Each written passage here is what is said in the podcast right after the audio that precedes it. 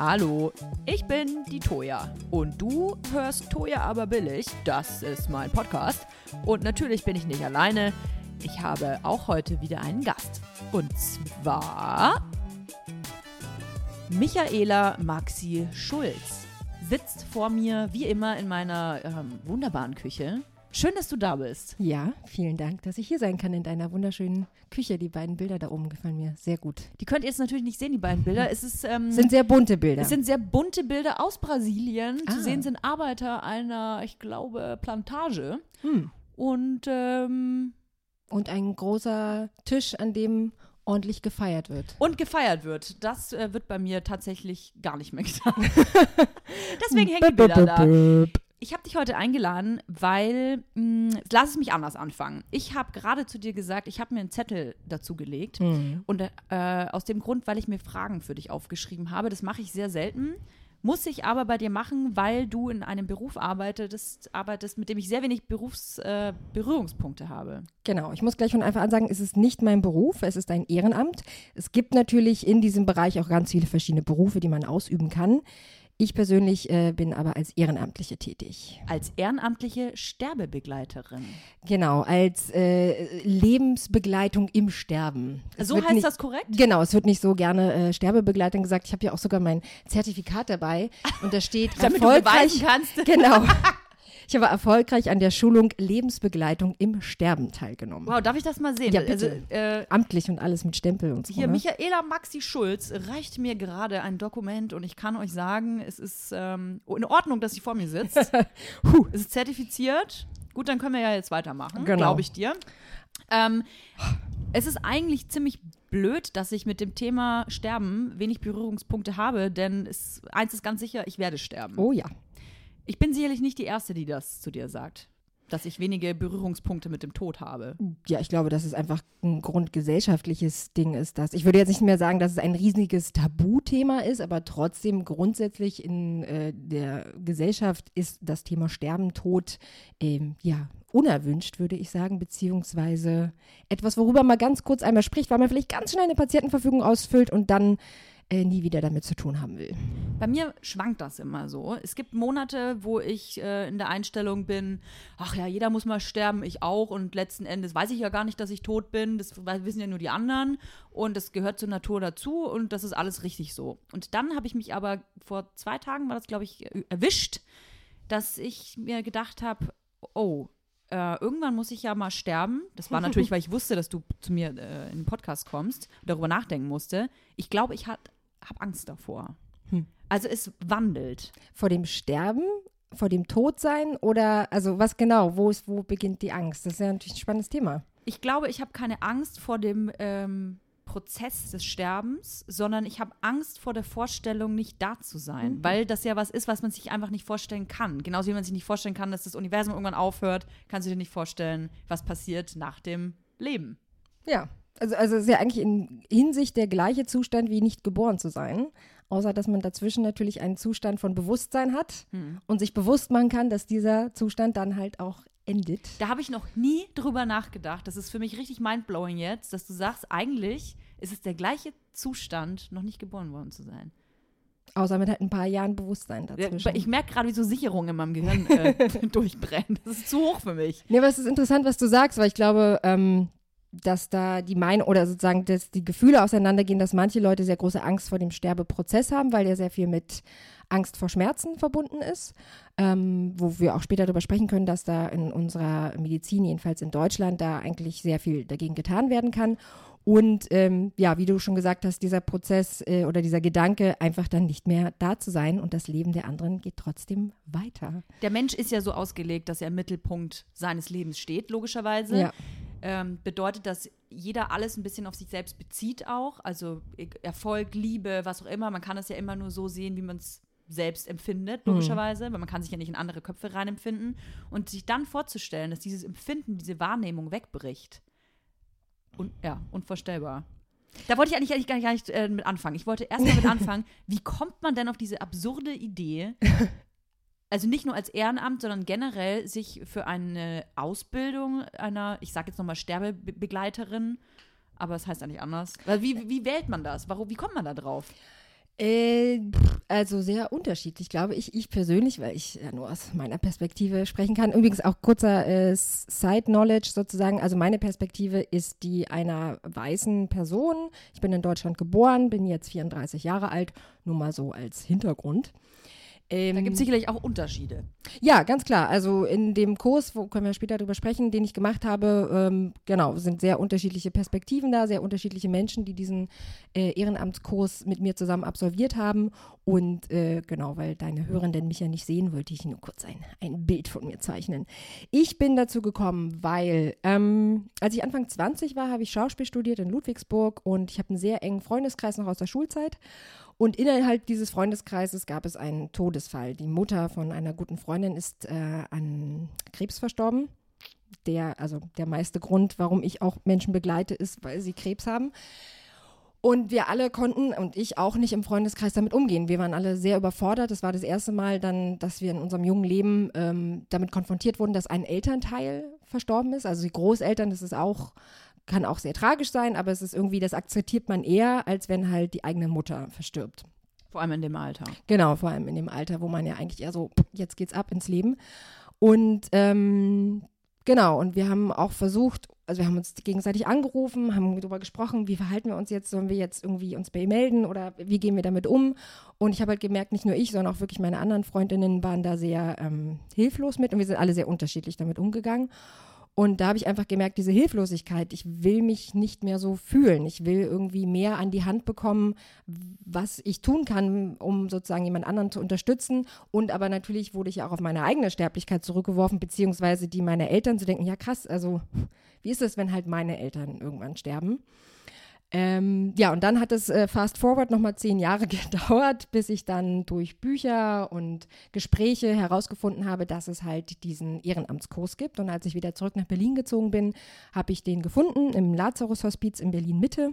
Ich werde auch nachher noch ein bisschen Werbung dafür machen. Ja, bitte, vielleicht ähm, müssen wir da ja auch noch hin. Also ich vielleicht. Ja, und äh, genau, und habe mich da angemeldet. Und äh, das war ein sechsmonatiger Kurs, immer so alle zwei Wochen, immer am Wochenende oder auch Montagabend, wo man ganz großartige Sachen gelernt hat. Ich finde, jeder sollte diesen Kurs machen, unabhängig davon, ob man danach in diesem Ehrenamt arbeiten will oder nicht. Ich finde, er ist so, er sollte eigentlich schon so in der zwölften Klasse verschrieben werden, weil man natürlich ganz viel über sich selbst lernt. Also es geht natürlich um Tod und Sterben, aber es geht auch darum, was ist meine Einstellung zum Leben? Wie gehe ich mit meinen Gefühlen um? Ähm, dass Gefühle weder positiv noch negativ sind, sondern dass Gefühle einfach auch da sind, um gefühlt zu werden. Wie lasse ich mich auf eine andere Person ein, die in einer komplett anderen Lebenssituation steckt äh, als ich? Und zwar in der Situation wissentlich, meistens, äh, dass sie versterben wird. Und das, ähm, ja, das war ein ganz großes Geschenk, diese Ausbildung, die machen zu können und auch die Arbeit, ähm, also wie gesagt, das ist jetzt eine unentgeltliche Arbeit, eine Ehrenamtsarbeit, aber ich beziehe, also ich bezeichne sie trotzdem als Arbeit.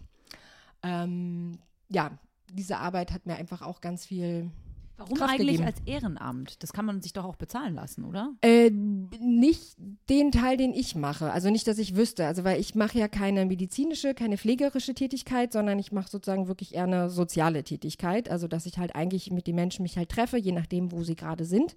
Hospiz, Pflegeheim, oft Pflegeheim oder halt zu Hause. Und ähm, genau, besuche sie. Finde ich jetzt irgendwie äh, absurd, dass das nicht automatisch als anerkannter bezahlter Beruf gilt. Ja, also ich glaube, es gibt halt diesen Beruf, da ist dann aber die pflegerische Komponente mit Verstehe. dabei und die macht aber natürlich wegen unserem Pflegesystem ist dann eher wieder halt schwierig, dass sie weniger Zeit für den sozialen Gesprächsaspekt haben, sondern dann natürlich mit der Pflege eher wieder weiter müssen, um die nächste Person zu pflegen. That's Wahnsinn. a whole new discussion sozusagen, da müssen Pflegesystem und mhm. ähm, ja, und ich glaube, ohne dieses Ehrenamt ähm, wäre unsere Gesellschaft ziemlich aufgeschmissen. Wie aber ich finde mit fast allen Ehrenamten. Glaubst du an Gott? Nee. Ich frage das deshalb, weil ich glaube, dass ähm, diesen, diese Tätigkeit auszuüben, kann ja auch andere Beweggründe haben, gerade wenn man an Gott glaubt. Mhm. Aber ist bei dir nicht der Fall. Nee, so gar nicht. Also ich habe, also sagen wir mal, Gott und Religion sind da vielleicht nochmal zwei unterschiedliche Dinge, aber ich habe sehr große Probleme mit Religion und wie die interpretiert wird manchmal. Ich bin auch Atheistin. Ich frage das aber deswegen, weil ja gerade das Thema Tod ähm, oft äh, in den Kontext gebracht wird mit äh, gläubigen Menschen, Mhm. gerade wenn es ums Sterben geht, um, den Begleit um die Begleitung in den Tod, Mhm. dass dann quasi dann äh, doch noch der Weg zu Gott gefunden wird. Oder sympathisch gemacht wird, sag ich mal so. Nochmal noch mal schnell an Gott glauben. Bist du dir sicher, dass du sterben willst, ohne nochmal Gott anzurufen? Also weißt du, was ich meine? Ja, ja, ich glaube, das, also, ähm, das habe ich von anderen Ehrenamtlichen gehört, dass sie halt auch Menschen begleitet haben, die dann auch am Ende ihres Lebens dann doch nochmal, weil sie vielleicht in der Kindheit schon damit zu tun hatten, dann halt nicht mehr und dann doch später doch nochmal gerne, ähm, gerne ähm, aus der Bibel vorgelesen bekommen haben wollten oder so. Ähm, Aber könntest du jetzt einen Sterbenden oder eine Sterbende, die zum Beispiel selbst gläubig ist, begleiten? Weil die hat ja auch eine ganz andere Vorstellung vom Mhm. Leben danach. Also ich könnte sie schon begleiten, man müsste halt einfach im Gespräch herausfinden, was genau möchte, möchte sie. Kann ja auch sein, dass sie, äh, wie gesagt, bestimmte Bibelverse oder Lieder oder sowas äh, haben möchte, die ich dann aber halt, also ich könnte es versuchen, aber die ich ihr vielleicht dann nicht so geben könnte. Aber wenn sie jetzt nochmal in die Kirche möchte oder sowas, dann würde ich sie natürlich auch da drin unterstützen. Aber Ja, wir haben ja. halt auch, also es gibt halt dieses ähm, ambulante Lazarus-Hospiz, da gibt es ein Büro mit Hauptamtlichen, die, ähm, an die werden halt diese, diese ähm, Fälle herangetragen und die gucken dann halt im Pool der Ehrenamten, Ehrenamtlichen, wer könnte dazu passen. Mhm. Also dann wird halt auch geguckt, wir haben natürlich auch Menschen, Ehrenamtliche, die gläubig sind, dass man dann guckt, dass dann vielleicht da eher ein Matcht ein Match genau äh, gefunden wird. Und wann kommt das überhaupt zum Einsatz? Also ich, in meiner Wunschvorstellung ist es natürlich so, dass wenn ich mal im Sterben liege, dass sich meine Kinder oder äh, irgendjemand aus der Familie, Freunde um mich kümmern. Und nicht vielleicht jemand, den ich vorher noch nie gesehen habe. Ja, also es ist halt, jede Lebenssituation ist halt ganz anders und äh, ich hoffe, dass deine dann genauso ist, wie du dir das gerade wünschst, aber das, äh, dein Leben ist ja auch noch hoffentlich sehr lang und es kann noch mal ganz viele andere Sachen passieren. Die Danke, meisten, dass du gerade auf Holz geklopft hast. Ähm, die meisten Menschen, die ich begleitet habe, obwohl nicht die meisten, also es war wirklich eigentlich unterschiedlich. Manche, manche hatten, ähm, wie du schon sagtest, auch wirklich viel Familie da. Manchmal war es einfach so, dass die Familie nicht am gleichen Ort sein konnte die Mhm. ganze Zeit. Manchmal war es einfach so, dass die Familie schon sehr viel macht und es trotzdem gut getan hat, nochmal einen Outsider äh, dabei zu haben. Alleine einfach, dass sie da mal zwei Stunden Pause haben können, Hm. um mal rauszugehen, zum Friseur zu gehen und wissen, dass sie trotzdem die sterbende Person ähm, nicht alleine lassen. Aber wie gesagt, viele Fälle sind halt einfach, dass es keine Familie gibt oder keine, wir sprechen immer eher von Zugehörigen. Also, Mhm. dass wir gehen davon aus, dass es nicht immer nur die Angehörigen sind, also es muss nicht immer Blutsverwandtschaft sein, Mhm. sondern dass halt einfach Menschen Zugehörige andere Menschen haben. Und ähm, ja, manchmal gibt es die halt nicht oder manchmal können sie nicht kommen oder ähm, ja, es gibt viele verschiedene Gründe. Äh, aber die Idealvorstellung, ich glaube, äh, rein wissenschaftlich mal erforscht, ist natürlich, dass sich am meisten alle wünschen, am liebsten zu Hause zu versterben, Mhm. äh, im Kreise ihrer Familie. Und ähm, ja, wie gesagt, manchmal klappt es aber, manchmal halt auch nicht. Wenn wir jetzt hier so von Sterbenden sprechen, dann hat, haben die meisten, vermute ich jetzt mal, jemanden im Kopf, der sehr alt ist, ähm, Krebs hat und dann an Altersschwäche oder beides zusammen von dannen geht. Aber das ist nicht der Fall. Nee, also wie gesagt, auch da wieder, ich habe keine, keinen wissenschaftlichen Background. Das sind, ich kann einfach nur Dinge erzählen, die mir von anderen herangetragen wurden oder die ich selber mal gelesen habe. Wenn man das genau wissen will, dann nimmt man einfach das Internet dazu. Ähm, aber in meiner Erfahrung ist es so, dass ähm, ja, also der Klassiker ist sozusagen, dass es ältere Menschen sind. Aber äh, das heißt ja nicht, dass sie sich selber schon so als alt sehen. Also es ist ja auch wieder Eigenwahrnehmung, Fremdwahrnehmung. Und äh, ich hatte auch schon Personen, der war, die waren jünger als meine Eltern. Da war ein Mann, der war 53 Jahre alt und ist halt an Krebs verstorben. Und ähm, jetzt gerade bevor ich schwanger geworden bin, hatte ich eine Begleitung von einem 30-jährigen Mann Wow. der halt Krebs hat. Und es gibt natürlich auch noch Jüngere, das ist, wäre aber dann eher Kinderhospizarbeit, das wäre Mhm. nochmal eine andere Art von Ausbildung, wo man sich dann halt einfach ja mit Kinder, Jugendlichen und jungen Erwachsenen ähm, beschäftigen würde, die halt auch versterben. Wie ist oder ist die Begleitung eines sterbenden 30-Jährigen was anderes als ein, von einem sterbenden 90-Jährigen, sage ich jetzt mal? Also ist die Arbeit da unterschiedlich? Mm, aus meiner Erfahrung schon. Ähm, bei der Person, die ich begleitet habe, äh, die, die, die lebt auch noch. Äh, ich musste einfach abgeben, weil ich dann in äh, die Elternzeit gegangen bin. Mhm. Äh, Gab es halt auch noch einen anderen kulturellen Hintergrund. Also das macht, glaube ich, auch noch mal was aus. Und natürlich sind die Themen einfach ganz anders. Also ich würde sagen, dass jetzt bei der jüngeren Person natürlich das Thema Hoffnung noch eine ganz, ganz große Rolle spielt. Also weil da gab es halt eine Krebserkrankung. Und ähm, genau, also eher der Wille, noch eher alles Medizinische halt auszuprobieren, verständlicherweise, um, um irgendwie doch noch ein paar Jahre rausschlagen zu können. Was aber nicht heißt, also es gibt auch sehr alte Menschen, die trotzdem auch nicht loslassen wollen können, die trotzdem kämpfen, unruhig sind, ähm, nochmal nachts versuchen, mal aus dem Bett aufzustehen, äh, weil sie halt einfach doch vielleicht auch noch Sachen haben, die sie in ihrem Leben ja, nicht verarbeitet haben. Und das merkt man dann doch auch am Ende des Lebens. Auch wieder, das kann man nicht pauschal sagen, ich bin keine Psychologin, aber dass es halt einfach man doch merkt, ob Menschen irgendwie Zeit hatten, gewisse Dinge noch regeln zu können oder halt nicht. Mhm. Also es gibt verschiedene Typen auf jeden Fall Ja, von klar, Sterbenden. so wie es Menschen Menschentypen gibt. gibt. Ja, aber es gibt ja, glaube ich, so äh, gewisse Phasen, die sich dann doch immer wieder wiederholen. Es gibt diese verschiedenen Phasen ähm, des Sterbens. Meinst du von äh, Elisabeth Kübler-Ross? Ja, genau, die meine ich. äh, Habe ich irgendwann mal in der Schule gelernt, aber Glaub, die, ich irgendwas, sogar irgendwas was- von Einverständnis, Ablehnung, Wut, Trauer, Mhm, das meine ich. Ich habe da mal sogar was mitgebracht. Michaela- kann sein. Äh, kruscht in ihrer Blättersammlung. Sie hat ein ganzes Wissen, Wissenschaftslexikon hier mitgebracht. Ich glaube, so einen äh, gut vorbereiteten Gast hatte ich noch nie. So, das habe ich jetzt natürlich explizit nicht dabei. Das hatte ich gestern in der Hand. Ähm, ja, also Elisabeth Kübler-Ross hat auf jeden Fall wahnsinnig viel geleistet und auch gerade in diesen Themen Wer wahnsinnig ist viel das erforscht. überhaupt? Eine Person, die äh, ja halt zu ganz viel zu ähm, Sterben und Trauer geforscht hat. Aha. Mhm. Frag mich jetzt nicht mehr, äh, Internet. Ähm, aber was interessant ist, was ich halt nur gelernt habe bei ihr, ist, dass man halt heutzutage nicht mehr von Phasen spricht, durch die man irgendwie durchschreitet, weil dann das Gefühl ist so, jetzt habe ich äh, erste Phase abgeschlossen, jetzt komme ich automatisch in Phase 2 und jetzt kann ich nie wieder zurück zu 1, sondern man spricht eher von Gezeiten Aha. was ich ein total schönes Bild finde. Also, dass man halt einfach, ob es nur um Trauer geht, um Sterbephasen, um ähm, Wut, durch die man durchgeht oder wie auch immer, es sind halt einfach immer Gezeiten. Das heißt, sie können halt, sie können groß sein und dich überschwemmen und dann können sie halt auch mal, dann gibt es auch wieder eine Ebbe, aber es heißt nie, dass sie weg sind und das heißt nie, dass es eine gewisse Reihenfolge gibt, sondern dass es halt einfach jedes Gefühl seine Berechtigung hat, jeder Zustand und der halt auch immer wieder, obwohl man dachte, ah, ich bin jetzt durch die Trauer schon durch, zack, bumm, kann er halt einen doch nochmal die Beine wegreißen. Gibt es eigentlich überhaupt eine Art und Weise, schön zu sterben? Kommt drauf an, wie du geliebt hast. Ich frage das deswegen, weil ja sehr viele Menschen Angst vorm Tod haben, die Mhm. meisten. Ich, ich auch, mal Ja. mehr, mal weniger, wie ich anfangs schon gesagt habe. Ähm, aber ich glaube, die Angst ist so groß, weil es halt ungewiss ist. Hm. Und ich frage mich halt, ob man sich da irgendwie vorbereiten kann, psychisch, mental, ähm, schön zu sterben. Wenn man nicht äh, morgen vom Bus überfahren wird, natürlich. Das, Das ist dann passiert das, Option. ist auch eine Option.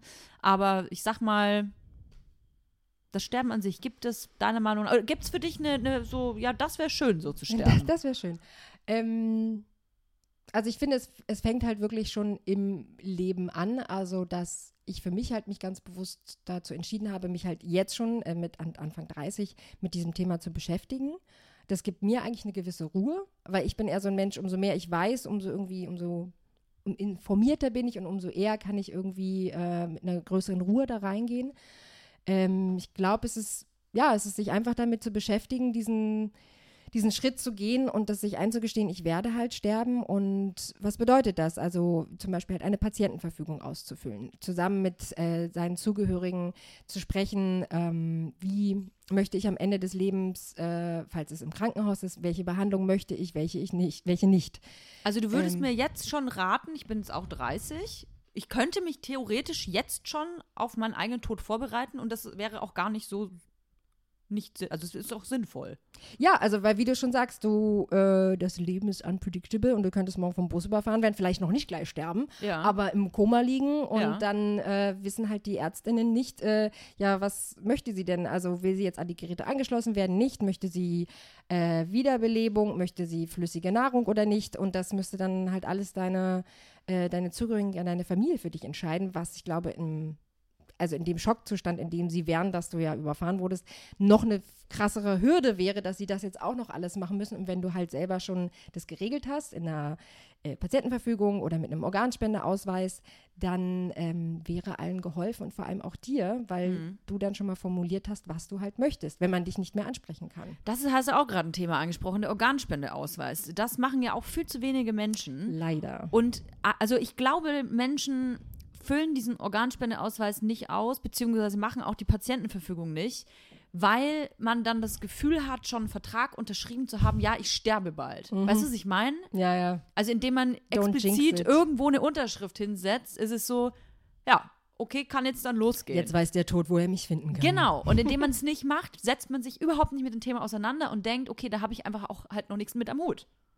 Ist aber dumm.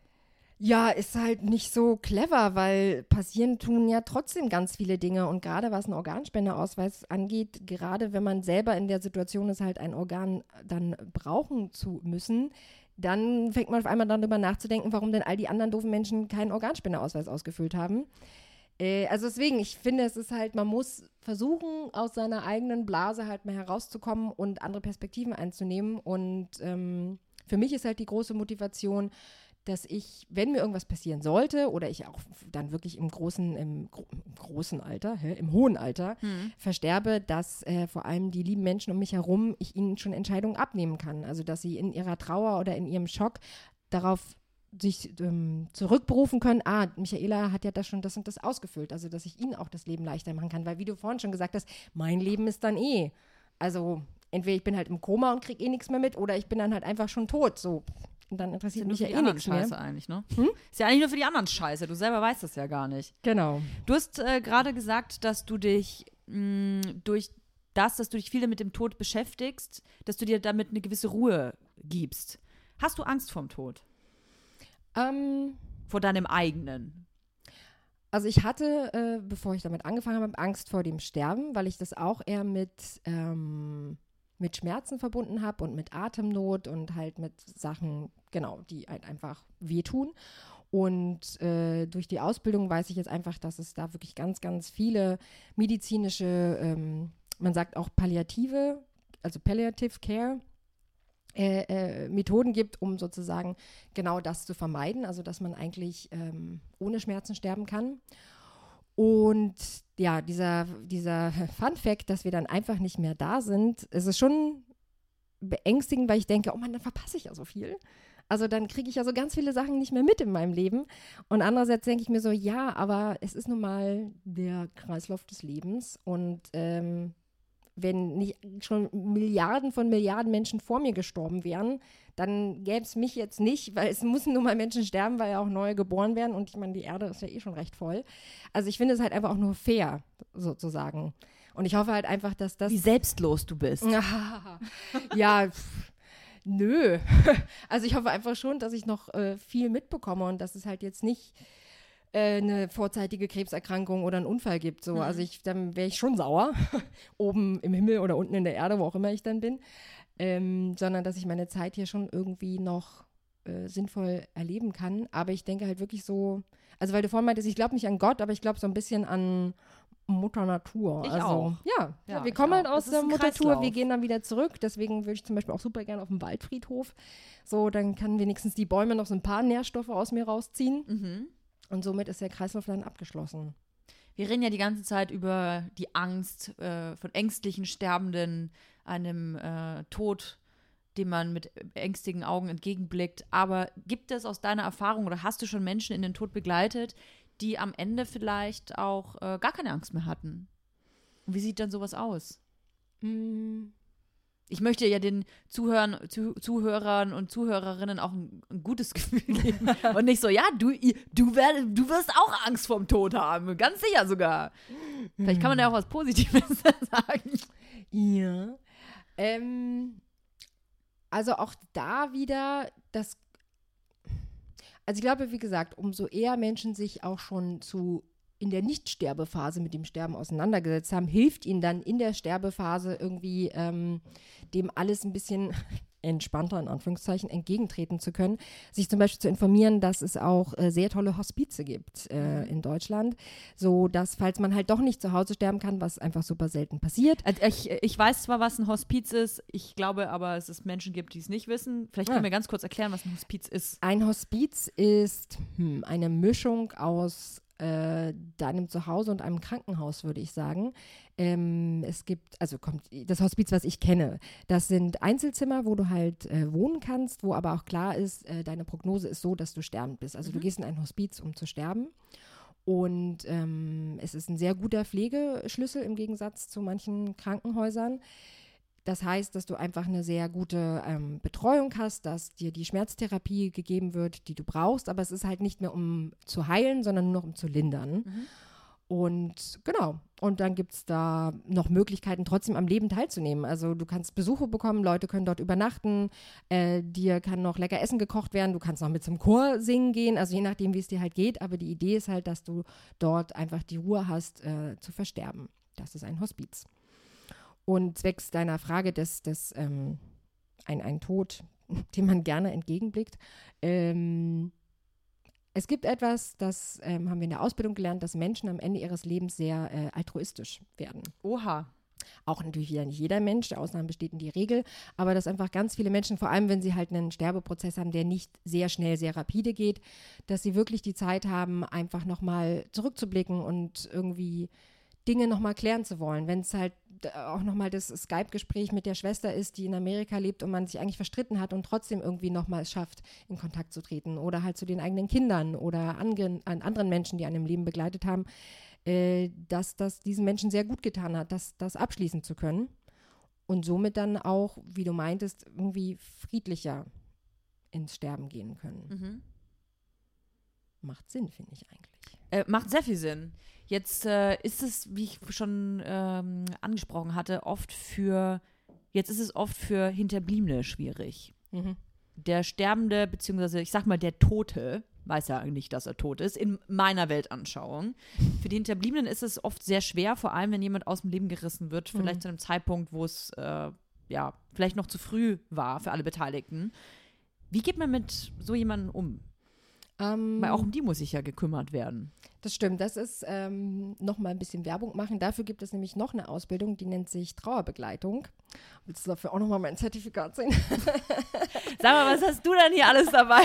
Jetzt kommt noch die, die, Schwimmurkunde vom genau, Seepferdchen, Seepferdchen, kommt auch noch. Ja, es, es, zeigt halt, ich will einfach nur damit zeigen, dass es halt wirklich alles auch einen, einen, Wert hat. Also, dass ja. es nicht nur mal so ein, so ein Workshop am Wochenende ist, sondern dass halt da wirklich sich sehr viel Zeit genommen wird und auch Geld investiert wird, auch wenn wir keins kriegen, aber trotzdem halt Menschen dieses Ehrenamt so beizubringen, dass auch wir ähm, oder also ich gut gewappnet bin. Also, weil es ist ja auch eine emotionale äh, Tätigkeit natürlich und da können wir nicht einfach so reingeschmissen werden, sondern wir haben mit Menschen zu tun, die in Extremzuständen sind, ob nun halt die Zugehörigen, die äh, trauern oder halt auch die Menschen im Sterbeprozess, das ist auch schon ein Trauerprozess, der mhm. da stattfindet, sich langsam zu verabschieden von seinem eigenen Leben, von auch der eigenen körperlichen Fitness, dass die mehr und mehr äh, zurückgeht und man Sachen, die man früher kannte, konnte, halt nicht mehr kann. Und äh, genau, und da achten sie halt einfach auch sehr, dass wir, die Ehrenamtlichen, gut ausgebildet werden. Es gibt auch einmal im Monat eine Praxisbesprechung, es gibt eine Supervision, wo wir zusammenkommen und nochmal eine ausstehende Person halt mit uns reflektiert, wie geht es uns eigentlich. Äh, das Büro ist immer für uns ansprechbar, dass wenn irgendwie was doch zu nah geht, man es besprechen kann oder im schlimmsten Fall, im schlimmsten Fall, es passiert dann halt, aber man vielleicht die Begleitung auch abgibt. Mhm. Und äh, genau zu deiner Frage, also ja, es gibt sozusagen auch TrauerbegleiterInnen, auch da ist es halt ein Ehrenamt, das gibt es aber auch ganz klar professionell. Also es gibt Psychologinnen, die sich speziell natürlich auch mit Trauernden auskennen. Also da muss man halt einfach äh, schauen, ja, ob es halt schon was Pathologisches ist oder ob es wirklich einfach darum geht, dass es jemandem gut tut, mhm. besucht zu werden, dass die Person die Chance hat, halt mit über ihre Trauer zu sprechen, weil auch, tada, Überraschung, in unserer Gesellschaft halt Trauer und äh, traurig sein. Ähm, ja, sozial akzeptiert sind vielleicht so zwei Wochen und dann ist irgendwie so, ja, jetzt, Jetzt ist, mal wieder jetzt ist ja zusammen, auch ne? mal wieder gut, ne? Von wegen, das ist halt keine Phase, die man abschließt, sondern es sind halt gerade in der Trauer, äh, in, in der Trauerzeit sind es diese Gezeiten. Und man hat vielleicht auf einmal ein halbes, ein halbes Jahr gehabt, was super gut war und dann zack, bumm, ist man halt doch wieder in einer ganz, also in einer ganz großen Traurigkeit drin. Das ist, ähm, eigentlich ist das, schließt man das nie ab. Also egal, wer um einen herum stirbt, man nimmt jede Trauer irgendwie mit und die verwandelt sich natürlich, aber ähm, sie bleibt ein Teil von einem selbst. Jetzt mal so ganz äh, faktisch. Ja. Du bekommst einen Anruf, äh, liebe Michaela, wir haben hier eine Person, die ist neu im Hospiz, ist, weiß ich nicht, 73 Jahre alt, heißt Magdalena Schumann. Ach, die Magdalena, ja. Die Magdalena und ähm, die ist zu uns gekommen, könntest du die begleiten? Ab diesem Punkt, wie geht's weiter? Dann geht es so weiter, dass mir noch ein bisschen was erzählt wird über die Person. Ähm, da ist es auch meistens, je nachdem, wo die Person ist, ob im Pflegeheim oder schon im Hospiz oder zu Hause, ist die Frage, ob die Person ähm, das gewünscht hat oder eine Zugehörige oder das Pflegepersonal. Das ist irgendwie nochmal ganz interessant, dass man einfach weiß, wo steht die Person, hat sie es selber halt sich gewünscht, dass jemand sie besucht oder ähm, von Außenstehenden. Und dann wird einfach ein erster Termin abgemacht. Dann besuche ich die Person, stelle mich vor, äh, meistens so eine Stunde, anderthalb. Und danach können wir auch beide nochmal entscheiden, okay, hat es jetzt gut gepasst?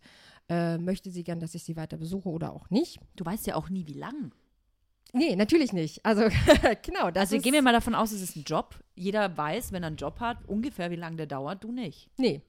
Also ich weiß nur, dass, dass die Idee der ist, dass am Ende meiner Zeit die Person verstorben ist. Wahnsinn.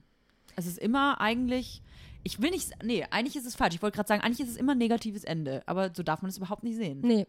Das ist von Anfang an die Verabredung für mich. Für die sterbende Person gibt es natürlich auch Menschen, die nicht über das Sterben sprechen wollen, die das zwar insgeheim wissen, aber einfach irgendwie trotzdem nicht zulassen möchten. Und dann, ich gehe auch nicht jeden Tag hin und sage, so, heute reden wir mal wieder über das Sterben, sondern wir reden über das, was die Person gerne möchte.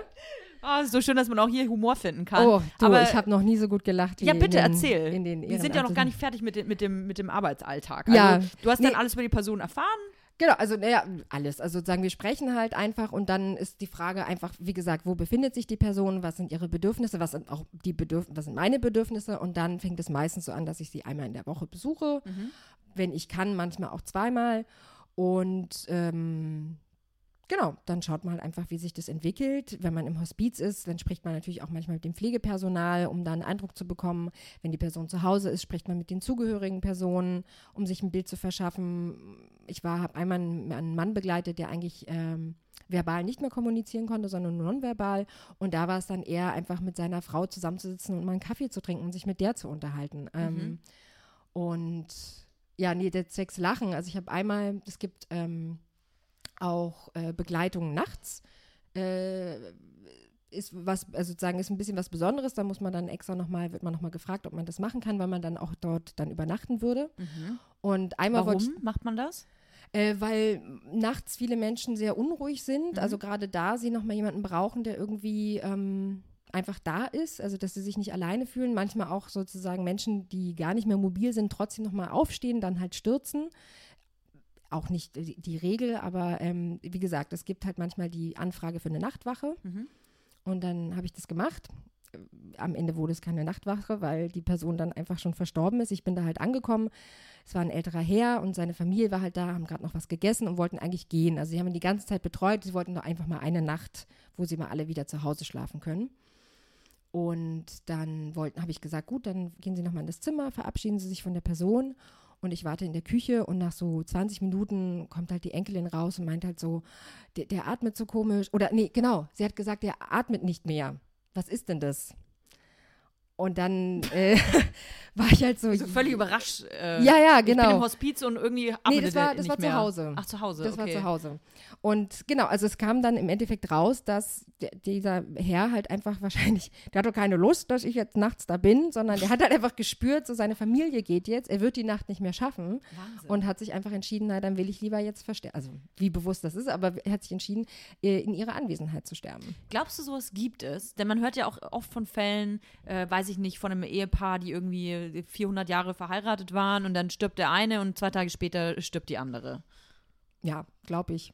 Also ich glaube, dass einfach auch ganz viele sterbende Menschen noch super viel mitkriegen, obwohl äh, sie vermeintlich nicht mehr ansprechbar sind oder mhm. halt nicht mehr verbal kommunizieren können. Ähm, warum ja auch gewünscht ist, dass eigentlich man halt, äh, gerade auch im Krankenhaus, dass nicht die Ärzte über die sterbende Person sprechen, während sie direkt neben dem Bett stehen oder halt die ganze Zeit äh, irgendwas verhandeln, ja, ach, das kriegt er eh nicht mehr mit oder wie auch immer, ähm, weil ich glaube, dass es einfach nicht stimmt. Es ist einfach ein anderer Bewusstseinszustand, aber trotzdem ist man ja weiterhin ein fühlendes Wesen.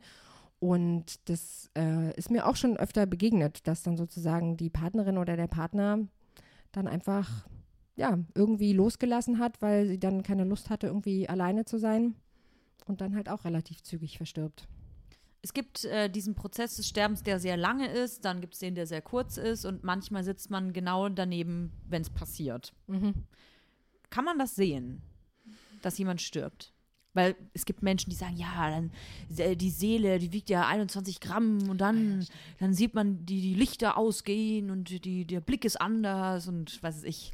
Ähm, also es gibt auch da wieder, das ist, weiß ich nur, was ich mir gemerkt habe über die Zeit, es gibt natürlich noch viele andere medizinische Indikatoren, aber es gibt schon gewisse Dinge, die man beobachten kann. Ähm, zum Beispiel die Atmung, wo wir gerade davon gesprochen haben.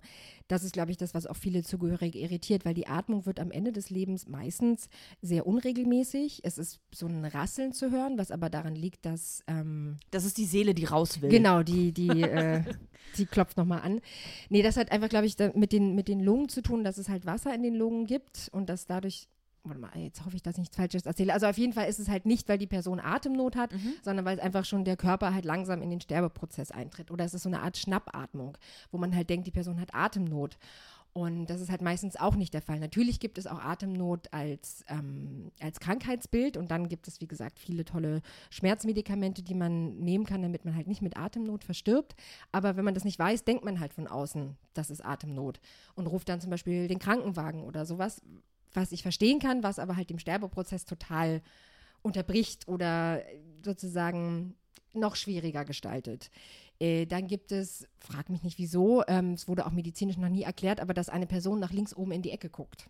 Was? Ja. Das anscheinend, das würde jetzt schon sozusagen bei vielen Sterbenden äh, äh, beobachtet, dass sie halt einfach in eine bestimmte Ecke gucken, um da, wie nochmal, dass sie, als würden sie da jemanden sehen. Weil links oben in der Ecke sitzt immer Gott.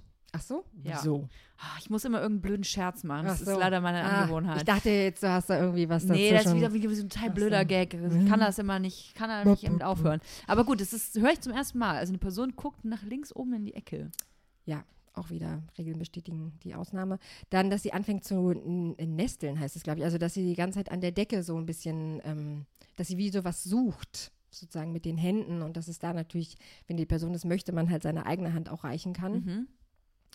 Ähm, ah ja, und ganz wichtig ist zu wissen, äh, dass die Person vor allem kein Essen und Trinken mehr braucht. Das ist auch etwas, was viele Zugehörige, glaube ich, so, ah, ich kann sie ja nicht verhungern oder verdursten lassen.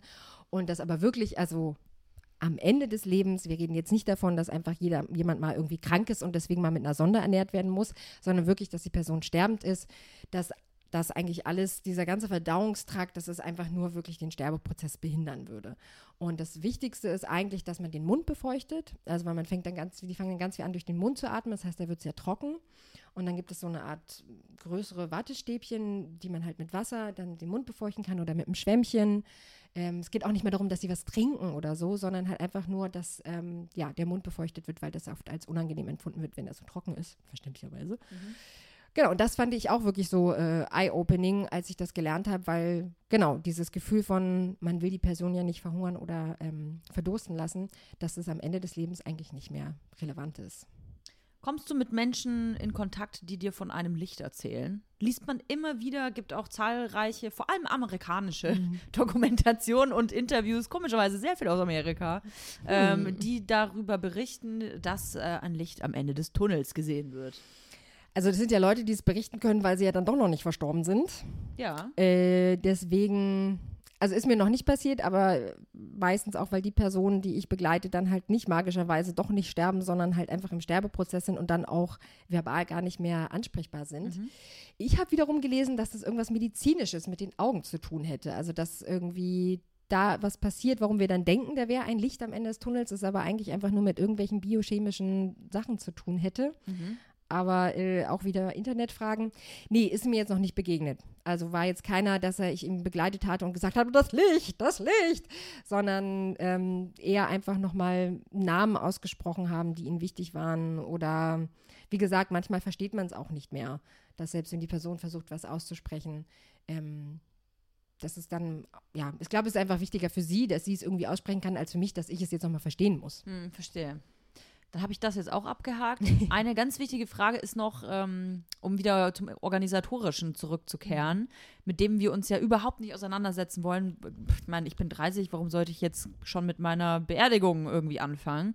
Aber was Solltest sagst du? Beerdigung- Sollte ich? Ja, Beerdigung Okay. können. Ich finde, äh, sozusagen über meine eigene Beerdigung nachzudenken, habe ich schon als Kind gemocht, habe ich mir ins Tagebuch eingeschrieben, meine ganze Schulklasse soll kommen und dann sollen Aber eine nicht Party Sarah. gefeiert Aber nicht Sarah, genau. Die doofe Bitch.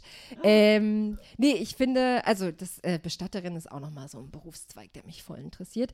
Äh, ich finde wiederum für mich total schön zu wissen, so, ja, ich will gern auf einen Waldfriedhof. Ich ähm, habe da dann gerne so eine Öko-Urne. Ne? Man will ja auch versuchen, der Umwelt noch was Gutes zu tun. Obwohl verbrannt werden ja echt äh, eine schlechte Ökobilanz Ja, hat. erzähl mal. Es gibt verschiedene Arten, äh, Genau. bestattet zu werden. Ja, also auch da, ich kenne mich nicht komplett aus, aber es gibt halt die klassische Friedhof-Erdbestattung, halt in, ähm, in einem Sarg. Auch da gibt es unterschiedliche Särge. Ich glaube, der Trend geht auch eher zu äh, guter Ökobilanz. Am besten noch ein bisschen selber anmalen oder so. Schön aus Plastik. Genau, schön Aus Plastik. Strohhalmen. Nee. Ein Sarg aus Stroh. Ähm, dann gibt es natürlich die, die Seebestattung, äh, was nur mit Asche passiert. Also es ist nicht mehr so wie früher, wo man einfach als Leiche von Schiff, vom Schiff geschubst wurde. Dann mit so, mit so So- Pfeilen, Feuerpfeilen angezündet Genau, werden. das wäre aber auch wieder cool. Ähm, genau, und was ich halt einfach am, mir am besten gefällt, ist halt der Waldfriedhof. Also da kannst du dir zu Lebzeiten schon einen Baum aussuchen und sagen, hier, da möchte ich gerne später drunter beerdigt werden. Da geht es leider auch wirklich nur, ähm, man darf auf dem Waldfriedhof nur als äh, mit der Asche beerdigt werden. Auf dem regulären Friedhof könntest du auch noch im Sarg beerdigt werden. Und was ich mal gelesen habe, was aber leider in Deutschland nicht gibt, was wäre mein absoluter Traum wäre, es gibt so eine Art, ähm, so eine Art Ei, was halt so groß ist wie dein Körper. Du wirst halt sozusagen in dieses Ei reingepackt. Boah, gruselig. Und dann wird in dir drin sozusagen ein Baum reingepflanzt. Und dann wird dieses ganze Ei in die Erde und dann wächst halt der Baum aus dir raus. Ich finde das, das finde ich, das, heißt, wäre mein bist, Traum. Du bist dann der Samen, oder wie? genau, für diesen Baum. Ich bin sozusagen der erste Nährstoff, den er bekommt. Boah, das stelle ich mir irgendwie total merkwürdig vor. Du, also alleine dieser Prozess, dann die Leiche in dieses Ei reinzubringen. Naja, oder ne, was, also mit Leichen, wir legen eine Leiche in den Sarg, wir ziehen eine Leiche an, wir Ja, schieben eine ja, Leiche ja, in den okay, Brennofen. Wie ist das eigentlich? Also wenn eine Leiche verbrannt wird, dann denkt man ja, da kommt so, dann, da hat man dann so vier Gramm feinstes Nachdem deine Knochen gemahlen wurden. Sandpulver in der Hand, dass man sich dann schön zum Diamanten pressen kann. Wie ist es denn eigentlich? Gibt es auch in den USA. Äh, darüber weiß ich auch nicht so viel. Ich weiß halt nur, dass, was ich auch erst vor ein paar Jahren wusste, dass du halt nicht einfach reingeschoben wirst und dann kommst du in der Asche raus, sondern wirst halt reingeschoben. Dann wird das alles zusammengekehrt. Zerstückelt. Und, äh, na, das glaube ich nicht. Aber dann müssen halt nochmal alles ordentlich gemahlen, weil deine Knochen sind natürlich nicht verbrannt. Äh, so. so. damit du dann halt hier dieses vier, ich glaube, sind es nur vier Gramm, ich glaube, es ist ein bisschen. Nee, mehr. habe hab ich erfunden. Okay, aber kr- krass, man wird da reingeschoben und wird nicht in einem verbrannt, sondern man wird erstmal.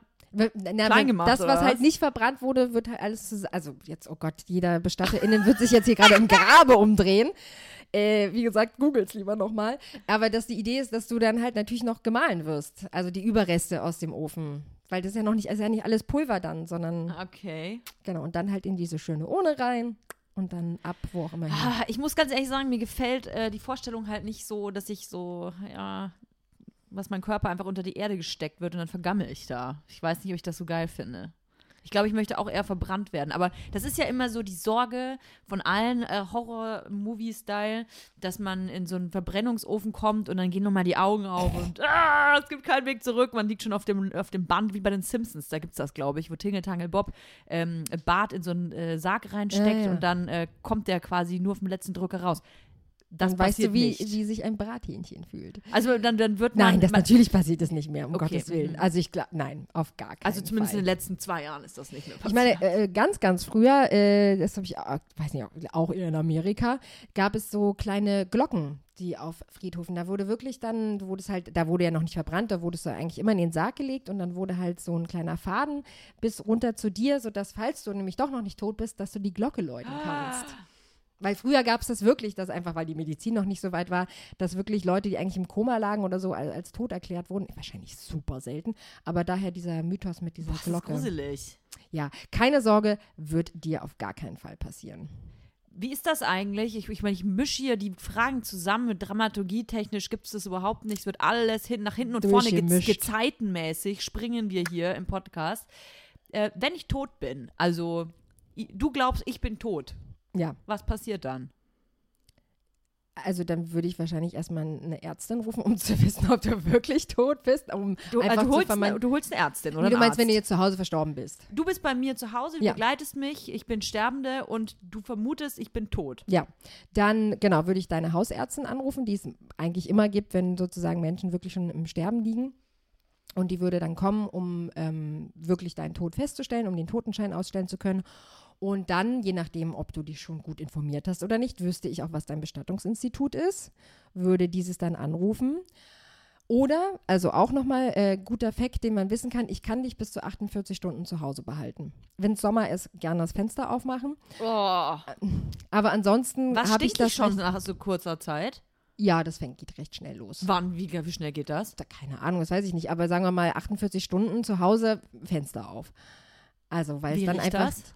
Ich glaube, als erstes fangen, fangen halt die Magensäfte an Ah. zu gären, weil du ja sozusagen, weil ja dein, das ja alles nicht mehr zirkuliert. So. Äh. Ähm, genau, und dann kann ich einfach noch, wenn ich auch weiß, liebe Menschen einladen, die sich noch von dir verabschieden möchten. Achtet da eigentlich jemand drauf? Also irgendeine Inst Inst Instanz, dass man äh, äh, Leichen nicht länger als 48 Stunden zu Hause hat? Es ist halt super selten, dass ja überhaupt jemand zu Hause verstirbt. Meistens ist es auch so, dass dann sofort das Bestattungsinstitut gerufen wird. Aber auch da kann man nochmal sagen, man möchte dann im Bestattungsinstitut nochmal aufgebahrt werden, damit sich halt Leute dort von einem verabschieden können. Aber man kann jemanden zu Hause lassen, 48 Stunden. Na, die Hausärztin, die den Totenschein ausgestellt hat, die wird natürlich dann mal checken, was los ist. Und ich meine, du rufst trotzdem das Bestattungsinstitut an, um zu sagen, hey, die Person ist jetzt verstorben, aber holt sie bitte erst dann und dann ab. Selbst wenn er im Krankenhaus verstirbt, hat man nochmal das Recht, dass man die Person ins Bestattungsinstitut oder auch nochmal nach Hause bekommen kann, um sich da von ihr zu verabschieden. Ich finde das total, das weiß Irre. niemand und ich finde das total wichtig, gerade wenn es sozusagen Zugehörige sind, die nochmal die noch mal weiter weg sind und kommen wollen, um sich halt von dir zu verabschieden. Äh, Im Krankenhaus selber gibt es auch Räume, das ist jetzt mehr und mehr ähm, gang und gäbe, ähm, wo du halt wirklich einen Raum, jetzt nicht das Krankenbett oder das Krankenzimmer, sondern wirklich ein separater Raum, wo du dich verabschieden kannst. Aber du kannst sogar die Person, ist wahrscheinlich auch wieder bürokratisch voll schwer, aber du kriegst sie auch nochmal nach Hause, wenn du das möchtest. Ich bilde mir ein, ich hätte mal irgendwie gehört, dass es in Deutschland nicht erlaubt ist, dass eine Leiche aufgebahrt werden darf, wenn man das Gesicht sieht für eine Kirche. Ahnung, irgendeine Ach, mein Halbwissen Irgendeine komische um- Religion oder sowas. schlägt schon wieder um Ahnung. sich. Also man, man kennt es ja aus manchen Filmen oder ja, aus Filmen, dass die dann geschminkt werden, nochmal schön angezogen werden und dann legen die, liegen die am Sarg und dann ist da so ein Glas oben drauf und dann kann man da nochmal reingucken. Ah, die, also in der Beerdigung selber, dieser offene Sarg. Genau, das ist in Genau. Deutschland, glaube ich, nicht erlaubt, oder? Ähm, das weiß ich nicht. Ich glaube nicht. Guckt das gefälligst selbst im Internet nach. Wir Genau. müssen euch hier nicht alles erklären. Aber das mit dem Geschminke und so, das kommt drauf an, was du halt mit dem Bestattungsinstitut ausgemacht Ich würde hast. das machen, glaube ich. Du willst nochmal so richtig glam. Also würde ich das jetzt ähm, entscheiden können, dann würde ich wollen, dass ich nochmal so richtig hart aufgebrezelt Mhm. werde. Und dann machen wir nochmal so Fotos. mit dir. Mein letzter Wille ist nochmal ein richtig aufgebrezeltes Insta, Insta ähm, geiles Pick hochzuladen. yes. Gab's- Hashtag Tod. Hashtag Tod. Hashtag YODO, you only die once. Oh, ja. Ähm, Hm. äh, Gab es früher übrigens, als Fotografie noch nicht so gang und gäbe war, kann man auch im Internet gucken, gibt es ganz viele Fotos, gerade von Kindern, die verstorben sind, wo die Eltern nochmal wie so ein Familienfoto, wird nochmal angezogen, weil sozusagen sie wenigstens ein Foto von diesem Kind haben wollten, weil früher war es ja nicht so hier klick, klick, klick. Ähm, und es gibt sozusagen, kannst du im Internet gucken, ganz viele Fotos von Menschen, die eigentlich schon tot sind, aber nochmal richtig äh, hergerichtet wurden und mit im Kreise ihrer Familie nochmal fotografiert werden. Das möchte ich nicht, glaube ich. Okay. Gut zu wissen.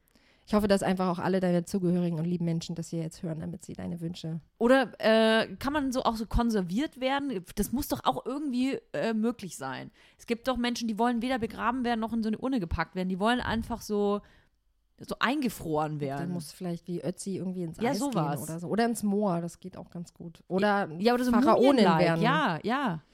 Du, mit Geld geht alles. Nicht in Deutschland, aber wahrscheinlich irgendwo. Ich meine, es gibt ja diese Kryotechnik, dass du dich einfrieren lassen kannst für zukünftige Stimmt. Generationen, dass sie dich dann wieder erwecken können. Aber so viel Geld habe ich nicht. Tja, muss noch ein bisschen. Muss ich noch ein paar Kooperationen machen. ja, ich frage mich halt nur, warum ähm, das eigentlich noch nicht gang und gäbe ist, dass man so Tote gar nicht so unter die Erde bringt oder verbrennt, sondern halt einfach äh, so wie so wie wenn ähm, wenn irgendwie Hundehalter oder Hunde, Hundehalterinnen ihre Tiere ausstopfen. So meine ich das. So möchtest du das gerne? Nee, ich glaube, nee, ich, ich glaube ich nicht, aber mich wundert das, dass das, Das nimmt so auch irre viel Platz weg. Also denk doch mal, die Mieten in Berlin, da kannst du dir auch nicht deine ganze Familie dann. Stell dir mal vor, hier in meiner Wohnung wird meine ganze Familie ausgestopft sitzen, also die, die schon tot sind. Ich glaube, also es hat einfach auch ganz klar einen hygienischen Grund. Also wie gesagt, äh, du müsstest ja, keine Ahnung, was du machen müsstest, um so einen Menschen, oh Gott, jetzt kommen wir hier in, in, in Kreise rein. Äh, aber deswegen muss man ja auch zum Beispiel jemanden relativ ab einer bestimmten Zeit unter die Erde bringen, weil äh, ja, da einfach Gase aus einem rauskommen, die dann halt nicht mehr so gesund sind. Mhm. Und also deswegen überhaupt in allen Kulturen werden die meisten ja vergraben aus auch hygienischen Gründen. Damit wir das äh, äh, Grundwasser nicht verseuchen, weißt du? Verstehe. Wenn jetzt jemand zugehört hat, der sich denkt, Mensch, ich finde es total gut, was die Michaela macht. Ich möchte vielleicht auch gerne so ein Ehrenamt tätigen. Wie geht das? Das ist eine gute Frage. Und zwar äh, ab März. Michaela holt einen neuen Zettel raus. Tada. äh, und zwar werde ich jetzt mal Werbung machen. Es gibt nicht einen neuen Kurs, der losgeht ab März. Also es gibt natürlich in Berlin viele Orte, die solche Kurse anbieten. Äh, ich habe ihn, wie gesagt, im Lazarus Hospiz gemacht. Das ist in Berlin Mitte. www.lazarushospiz.de. Und am 20. März beginnt dort der neue Kurs. Und dann ähm, geht es los, dass ihr euch einfach anmeldet. Dann gibt es ein Gespräch, gibt es einen kleinen, einen kleinen, ein paar kleine Fragen, die ihr gestellt bekommt, die ihr ausfüllen und beantworten könnt, damit sie sich einfach schon mal euch besser kennenlernen. Gibt es da vielleicht äh, so ein paar Fakten, wo man sagen kann, okay, du kommst mit den und den Voraussetzungen überhaupt in Frage? Gibt es Leute, die kommen nicht in Frage? Also es, soweit ich weiß, wird eigentlich fast nie jemand weggeschickt, weil sie, es wird jetzt auch nicht die Bude eingerannt. Aber es geht schon darum, dass sie halt die Leute im Büro ein Gespräch mit dir wollen, aber auch um zu wissen, auch deine Motivation und wo stehst du gerade. Also manchmal kommen auch Menschen, die wirklich selber eigentlich gerade noch in der Trauerphase sind und aber denken so, hey, ich will jetzt dieses Ehrenamt machen, wo man halt denkt so, ja, komm vielleicht in einem Jahr nochmal wieder. Äh, wir haben einfach das Gefühl, es würde dich vielleicht eher aus der Bahn werfen, dich jetzt Aha. damit auseinanderzusetzen. Oder ähm, ja, nochmal ganz, also die wollen sich einfach dich kennenlernen und auch nochmal mit dir sprechen und um herauszufinden, ob du, ja, ob es dir gut genug geht, dass du halt dieses Ehrenamt auch ausüben kannst. Und wenn man sagt Ehrenamt und ist berufstätig, äh, wie ist das? Also wie, wie muss ich mir das vorstellen? Wie viel Zeit nimmt das in Anspruch? Weil jemand, der normal arbeitet, sagt ja Ehrenamt, Ehrenamt, da habe ich keine Zeit für. Ja, also es, deswegen, es gibt auch viele Menschen, die es natürlich machen, nachdem sie mit der Lohnarbeit fertig sind, also im Rentenalter sind. Äh, viele machen Teilzeit und haben dann einfach Lust, sich noch anders zu betätigen. Ich selber bin selbstständig tätig. Ähm, und es liegt halt auch wirklich an dir. Also, wie gesagt, bei mir ist es im Standard eigentlich so in der Woche einmal treffen, anderthalb bis zwei Stunden. Wenn die Person, der Sterbeprozess vorangeschritten ist, versuche ich auch öfter hinzugehen. Aber äh, du kannst halt nur das geben, was du geben kannst. Also das wird auch in der Ausbildung immer wieder betont, äh, wirklich seine Grenzen auch zu kennen und die einzuhalten. Und ähm, man ist ja nicht die alleinige Person, die Verantwortung trägt für die sterbende Person. Also gerade wenn sie im Hospiz ist, ist sie ja sehr gut aufgehoben und es gibt ja noch andere Menschen, die für sie da sind. Und ähm, deswegen gibt man halt nur die Zeit, die man auch geben kann. Ich möchte Klingt natürlich logisch. mit was äh, Positivem aus diesem Podcast rausgehen Ja. und nicht hier, hey, hab ruhig Angst davor, es wird nicht schön. Nee, ähm, du machst dieses Ehrenamt ja nicht ohne Grund. Was ist der Grund, warum du dieses Ehrenamt so gerne machst? Mm, warum hat es eigentlich was Schönes, einen Sterbenden zu begleiten? Also ich mache es aus einem ganz egoistischen Grund, weil es mir gut tut. Ähm, das wusste ich nicht von Anfang an. Also ich bin natürlich auch reingegangen und es gibt auch Menschen, die nach der Ausbildung sagen, nee, es ist doch nicht mein Ehrenamt, was ich auch total nachvollziehen kann. Aber ich sehe es als riesiges Geschenk an, dass Menschen, die an, am Ende ihres Lebens sind, ähm, mich nochmal in ihr Leben lassen. Also, dass ja, sie sich nochmal darauf einlassen, mich kennenzulernen. Wie gesagt, gibt auch manchmal, dass man gar nicht mehr verbal miteinander spricht, sondern eigentlich nur noch nonverbal sich austauschen kann. Und trotzdem sie, ich halt spüre, dass sie irgendwie ähm, es angenehm finden, dass da eine andere Person da ist. Und vor allem auch eine Person, das muss man auch nochmal betonen, äh, ich, ich lerne die sterbende Person an dem Punkt kennen, wo ich sie kennenlerne. Das heißt, alles, was sie vielleicht, wie ihr Leben vorher war, was für ein Mensch sie vorher war, was sie vorher eigentlich noch alles getan und gemacht hat und jetzt nicht mehr kann, ist für mich irrelevant, weil ich hole sie halt da ab, wo sie gerade ist. Und das kann aber auch was sehr Befreiendes für die Person sein. Mhm. Also, dass man halt nicht Freundinnen, Zugehörige hat, die halt auch manchmal einfach anstrengend sein können, Familie und so, ne? Ähm, und halt eher so Sachen vielleicht eine Erwartungshaltung an einen haben das habe ich alles nicht. Also ich komme wirklich eigentlich wie so ein weißes Blatt Papier zu dieser Person und lasse mich komplett auf das ein, was sie möchte. Es ist auch für mich sehr befreiend. Ich kann komplett mein Gehirn ausschalten ähm, und einfach alle meine Alltagsproblemchen und Bedenken und sowas, die lasse ich vor der Tür und bin wirklich 100 Prozent mit meiner Aufmerksamkeit bei einer anderen Person. Und ich finde, das habe ich sonst nie im Alltag. Und ähm, ja, und kann einfach nur beobachten, einfach nur aufnehmen, wahrnehmen, was die Person möchte. Manchmal ist es Schweigen, manchmal ist es Helene Fischer hören oder die Zeitung vorlesen. Und ähm, ja, es hat was sehr Angenehmes, sich komplett auf eine andere Person einzulassen. Und wie gesagt, ohne mich jetzt dabei aus den Augen zu verlieren. Das ist jetzt keine Selbstaufopferung. Ich gehe jetzt nicht raus und klopfe mir auf die Schulter und denke so, oh, jetzt habe ich mich so komplett für die Person aufgegeben. Sondern der Person geht es natürlich auch darum, dass ich so wie ich bin, einfach auch da bin und äh, auch mal in Fettnäpfchen trete oder irgendwas mache, was die Person aber gar nicht will. Das muss man ja dann auch alles erst rausfinden. Ähm, ja, lange Rede, kurzer Sinn. Das ist das, warum ich irgendwie mich für dieses Ehrenamt entschieden habe und auch jetzt nach der Elternzeit wieder einsteigen will. Weil, weil ich auch wirklich für mich selbst denke, diese ganzen Erfahrungen, die ich hier sammeln kann, all das Wissen, was ich gelernt habe, all diese Menschen, denen ich begegne, helfen mir für mein eigenes Sterben, für meinen eigenen Tod, entspannter damit umgehen zu können. Hast du sehr schön gesagt. Wer genauso egoistisch sein will wie du. Nein, ich finde es ganz toll, was du machst, weil ich das überhaupt nicht selbstverständlich ansehe, dass man sich ähm, überhaupt für andere Menschen äh, einsetzt oder hilft. Das müssen ja nicht unbedingt nur Sterbende sein. Das äh, ist, die meisten Leute haben ja schon Probleme damit, äh, Lebenden zu helfen. Mhm. Und du hilfst sogar noch Sterbenden, die dir ähm, auch ja außer ihrer eigenen Lebenserfahrung und am Ende ihres Lebens ja wenig schenken. Auch kein Geld. Nee. ich, ich, vermute, du hast auch äh, noch keine Erbe bekommen. Nee, ach, that was my plan all along. Äh, nee, habe ich nicht. Und das, äh, genau, will ich auch Das wollen wir auch überhaupt nicht, außer es ist ein sehr großes Erbe. Wenn ihr euch dafür interessiert, dasselbe zu tun wie Michaela, dann äh, könnt ihr einfach googeln oder ihr geht tatsächlich auf das Lazarus-Hospiz, auf die Website. Genau. Ich, äh, ich, schreibe einfach alle Links in diese Beschreibung des Podcasts und dann könnt ihr das selber nachgucken. Äh, du, du, du, schiebst mir hier noch ein Buch hin. Ja, das Gian Domenico Borasio über das Sterben. Spiegelbestseller fand ich ein sehr gutes Buch. Gerade so als wissen, Einstieg. Was wir tun können, wie wir uns drauf einstellen. Kannst du empfehlen? Ja, war für mich, also damit äh, ging es für mich los. Also das Buch hat äh, dann zu anderen Büchern geführt und ich fand das einfach einen total guten Einstieg, äh, menschlich wie medizinisch. Schreibe ich auch mit rein, dann könnt ihr das auch nachgucken. Und ich kann dich eigentlich nur äh, jetzt ins Leben entlassen. Ja, zurück zum Baby. Zurück zum Baby, ich gehe zurück zu meinem Baby und dann sind wir einfach wieder nur Mütter. Ja. Tschüss. Bye. Tja, das war's dann auch schon wieder für diese Woche. Wir hören uns nächsten Sonntag und wenn ihr mich mal live sehen wollt, kommt vorbei. Ich bin nämlich auf Tour am 5. April in Hamburg, am 8. April in Köln, am 23. April in Leipzig und am 27. April in München. Und ansonsten sage ich bis nächste Woche. Tschüss!